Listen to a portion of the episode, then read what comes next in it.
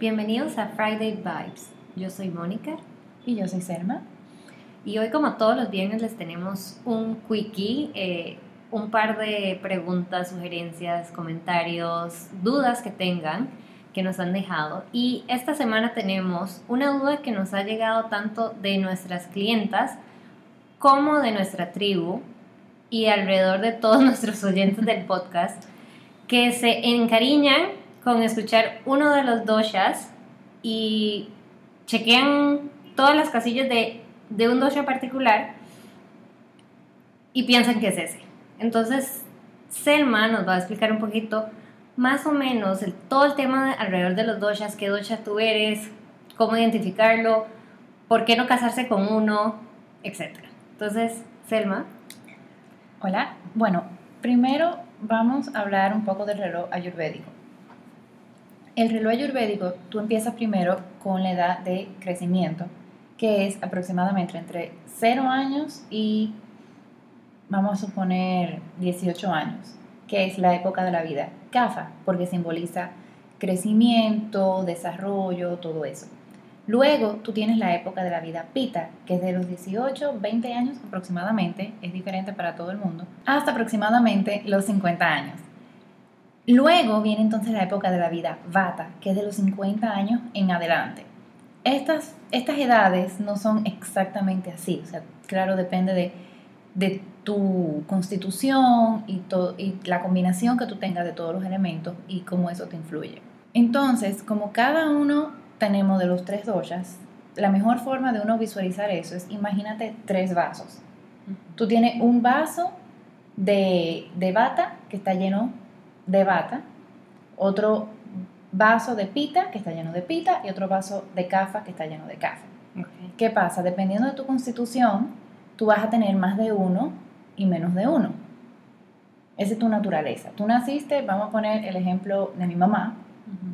Mi mamá nació con mucho pita, o sea, el vaso de pita está más lleno. El segundo vaso más lleno es el de cafa y por último el de bata. El bata era el más vacío. Exacto, el bata era el más vacío. ¿Qué pasa? Ella ahorita está entrando en la época de su vida bata. Bueno, ya tiene varios años ahí. Y como está en la época de la vida bata, eso significa que su vaso de bata se está llenando más.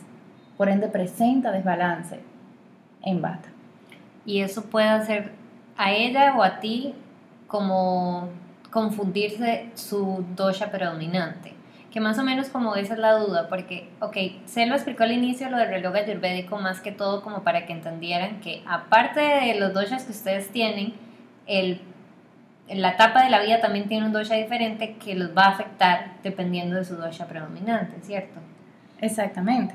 O sea, todo nos afecta, o sea, la época de la vida nos afecta y, y algunos ejemplos de otras cosas que nos pueden afectar es la alimentación, el ejercicio que tú haces, ¿Dónde vives? El país donde tú estás viviendo, también el trabajo que tengas, todo, absolutamente todo afecta tu, tu equilibrio. Inclusive las mismas temporadas del año. Si tú vives en un país donde están las cuatro temporadas, si está verano, tú vas a tener un poco más de desbalance en, en las cosas de las mismas cualidades de verano, caliente, dependiendo del país, húmedo y así sucesivamente. Otro ejemplo es, imagínense una persona que tiene sus tres vasos, pero el primer vaso es bata, que es el que está más lleno, luego tiene de repente pita, por ejemplo, y después cafa. ¿Qué pasa? Si es una persona que quizás no ha aprendido a manejar la ansiedad, la ansiedad es bata, pero esa ansiedad puede provocar desbalance en cafa, comiendo mucho. Mm. Entonces tú ves a una persona que eh, puede ser un poco estar en sobrepeso y tú dices, ah, esa persona es, CAFA, cuando realmente es una persona bata con desbalance en CAFA. Ok. ¿Y a eso tú le llamas Bikruti? Bikruti es el desbalance que tenemos. Ok.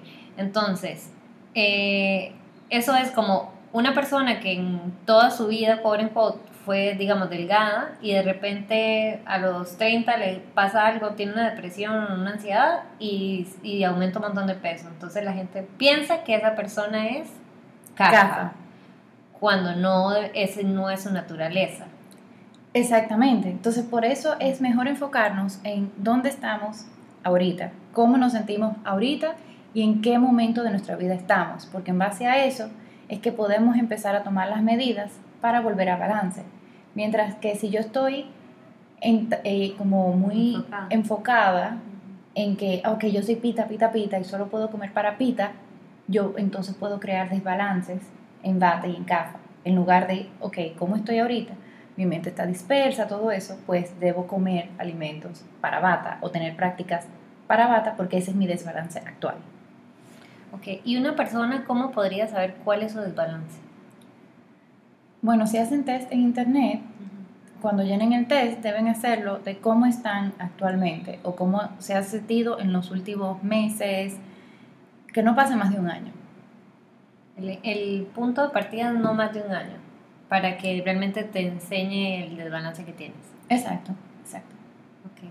Entonces, para todas las que nos estaban oyendo y todos los que nos oyen, recuerden enfocarse en sus desbalances, no exactamente en qué dosha son yo sé que yo y Selma hablamos muchísimo en los podcasts que yo soy Bata Pita y ella es Pita Cafa y sucesivamente las personas que conocemos, pero es porque ya llevamos mucho tiempo conociéndonos y sabemos cuáles son nuestros desbalances. Entonces es muchísimo más fácil como estar anuente.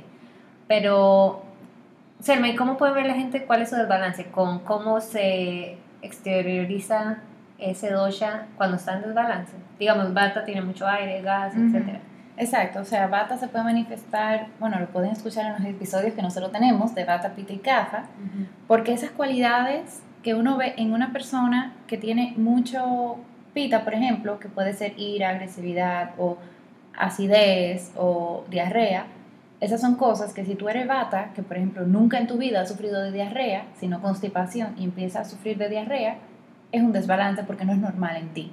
Entonces por eso hay que estar muy observador de qué es lo que está pasando en nuestro, en nuestro cuerpo. Eso es un ejemplo. Eh, por ejemplo, en CAFA, si, tú siempre fuiste flaco y de repente estás en sobrepeso o tienes una digestión muy lenta o te sientes letárgico, eso puede ser también eh, desbalance en CAFA. Y si tú siempre has sido súper como que no se te olvida nada, súper sharp, súper atento y empiezas a sentirte muy distraído, que se te olvidan las cosas, puede ser que tú tengas un desbalance en bata. Ok, entonces siempre fijarse no en las cualidades positivas, sino en las negativas para saber cuándo estamos en desbalance. Esperamos que eso haya contestado todas sus dudas, preguntas. Igual manera, siempre tienen el survey que tenemos en el bio, así que nos pueden enviar más preguntas si las tienen. Eh, namaste. Namaste.